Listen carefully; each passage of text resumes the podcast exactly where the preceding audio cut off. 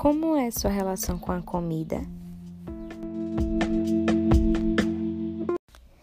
Seja ela uma fonte de prazer ou um ato de sobrevivência, todos nós desenvolvemos com a alimentação uma relação diferente, até porque cada indivíduo tem o seu comportamento alimentar.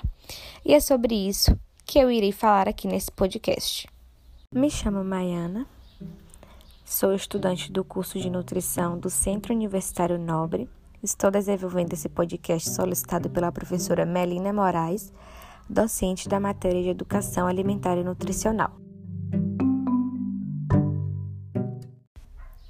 O comportamento alimentar ele diz muito a respeito da nossa relação com a comida e com o nosso laço de comer. E, teoricamente, todo mundo tem um comportamento alimentar, só que, é claro que em algumas pessoas esse comportamento alimentar vai ser mais marcante, vai ser mais impactante ou até mesmo mais recheado, digamos assim, né? E para outras pessoas, esse comportamento alimentar talvez seja mais neutro, não seja mais tão marcante ou impactante na vida da pessoa. Como, por exemplo, se a gente perguntar para um grupo de pessoas: o que, que vocês acham sobre comida? Talvez metade vai dizer assim: Nossa, eu amo comer, comer é tudo para mim. Já outras pessoas pode responder assim: ah, sei lá, acho que eu nunca parei para pensar nisso.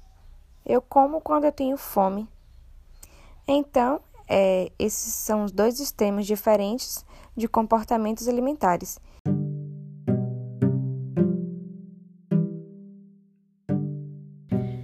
E como que esse comportamento alimentar é formado? Bom, ele é formado e realizado em diversas áreas da nossa vida, diversos fatores, como por exemplo, as experiências que a gente já teve com a comida, como é que foi a nossa criação, como que está a nossa introdução alimentar, como é que são as nossas relações familiares, os fatores socioeconômicos, os fatores culturais e que, apesar da grande maioria desses fatores que formam o comportamento alimentar serem formado de, formados desde a infância, a nossa vida atual também influencia em como vai ser a nossa relação com a comida. Quem são os nossos amigos? Como é que é o ambiente que a gente frequenta? Como é que é o nosso convívio social, quem são as pessoas que mais nos influenciam, quem são as nossas maiores referências, tanto na vida real como nas redes sociais. E tudo isso vai afetar nossa relação com a comida e a nossa relação com o corpo, consequentemente, o nosso comportamento alimentar.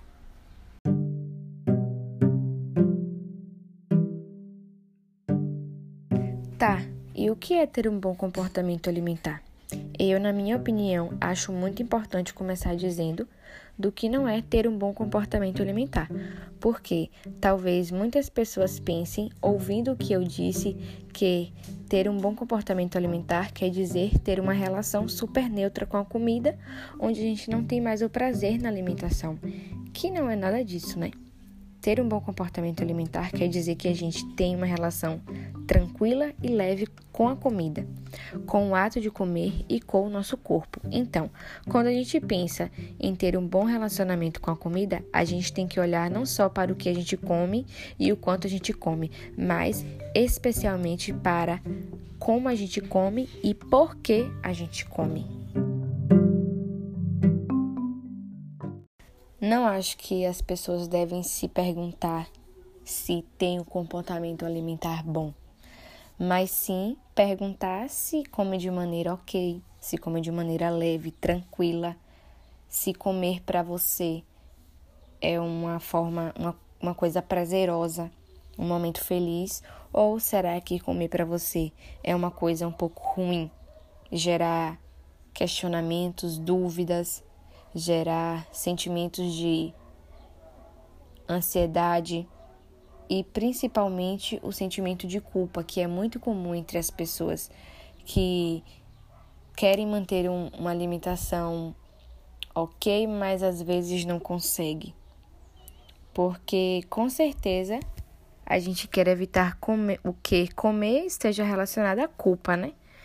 Ou alguma sensação de frustração por ter comido alguma coisa errada.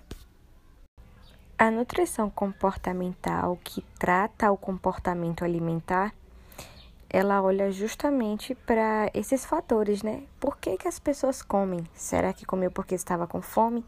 Será que comeu porque estava afim? Porque estava com vontade? Porque estava com desejo? Porque te ofereceram? Ou simplesmente porque estava em cima da mesa? Ou porque estava com raiva? Com algum sentimento ruim? E como é que essa pessoa comeu, né?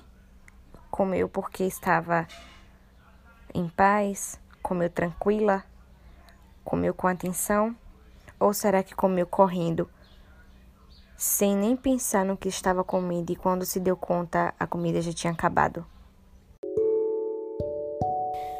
Finalizo dizendo que o comportamento alimentar é sobre os sentimentos que você sente em relação àquele alimento, os sentimentos que você sente em relação a ingerir aquela comida e principalmente sobre o que você come, por que você come, porque muitas vezes as pessoas acham que é só comer, mas também não é assim. É porque come, o que come, os sentimentos ao se alimentar daquele alimento, a forma correta de comer, entre outros.